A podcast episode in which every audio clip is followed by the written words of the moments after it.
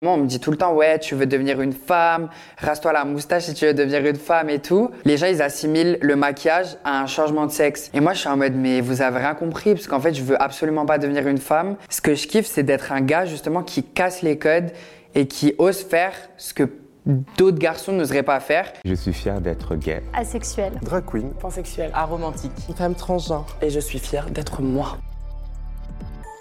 Je m'appelle Léo et je suis fier d'être unique. Quand j'étais au collège, ou même à l'école primaire, on, on m'insultait tout le temps de P.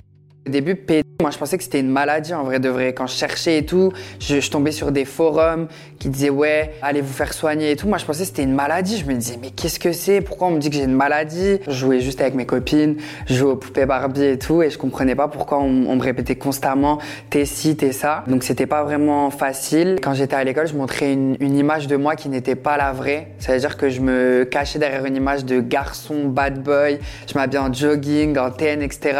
J'étais grave un en vrai. Je sortais avec plein de filles et tout. Je pense en fait que c'était. Je suis désolée pour toutes les filles qui vont voir cette vidéo, mais en vrai, je pense que c'était plus une couverture auprès des autres, de dire euh, quand on m'insultait toute gay et tout ça, je disais bah non, regarde la preuve, je sortais avec une fille. Pendant que je sortais avec des filles, je m'intéressais à des garçons, donc déjà là, je me suis dit ouais, c'est bizarre. Je me disais peut-être je suis bisexuelle.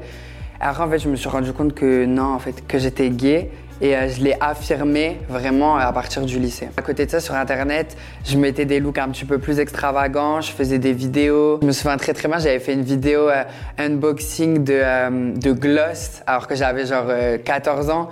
Et en vrai de vrai, c'était une, une image qui était totalement différente de celle que je montrais euh, à l'école. Et je pense que c'est pour ça aussi que les gens, bah, ils s'en prenaient à moi particulièrement. J'ai subi déjà premièrement du cyberharcèlement. Il y avait plein de gens qui créaient des comptes sur moi. Ils, faisaient des photomontages de moi euh, avec des trucs bizarres. Ils créaient des hashtags.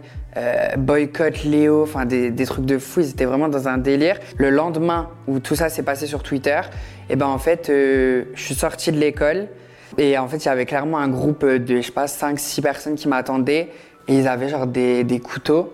Et en fait, moi, quand j'ai vu ça de mes propres yeux, je me suis dit non, c'est pas possible, parce que pour moi, c'était virtuel. Et là, je me suis dit vraiment, t'es en danger.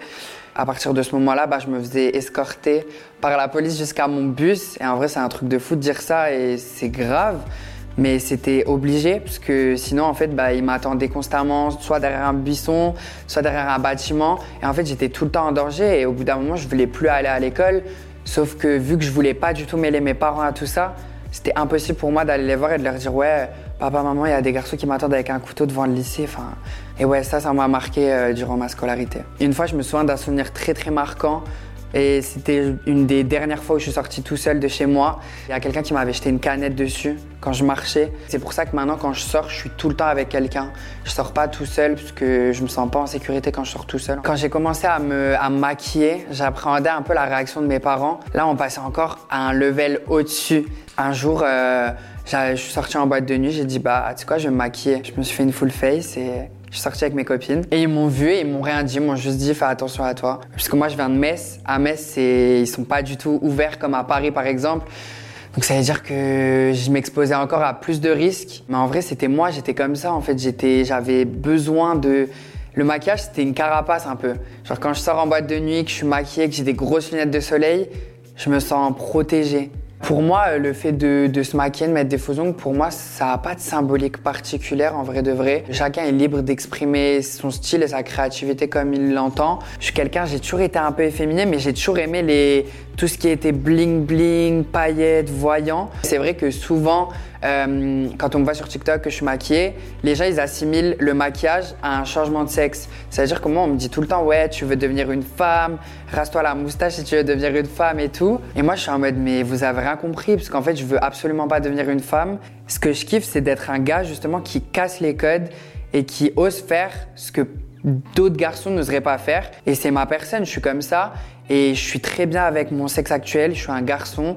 Et je veux rester un garçon, en vrai de vrai. C'est juste une part de féminité que j'ai toujours eu depuis que je suis tout petit. Et c'est juste pour moi une manière de m'exprimer autre qu'avec un vêtement. Et voilà quoi. En vrai, je pense que c'est grâce à la musique que, qu'aujourd'hui vraiment j'ai pu... euh, m'épanouir quand je vais pas bien, je prends une feuille, un stylo, j'écris un son et je pense que c'est quelque chose qui m'aide beaucoup, c'est hyper thérapeutique pour moi la musique. Vivez pour vous, vivez pas pour les autres, que vous soyez une personne lambda ou une personne superficielle ou quoi.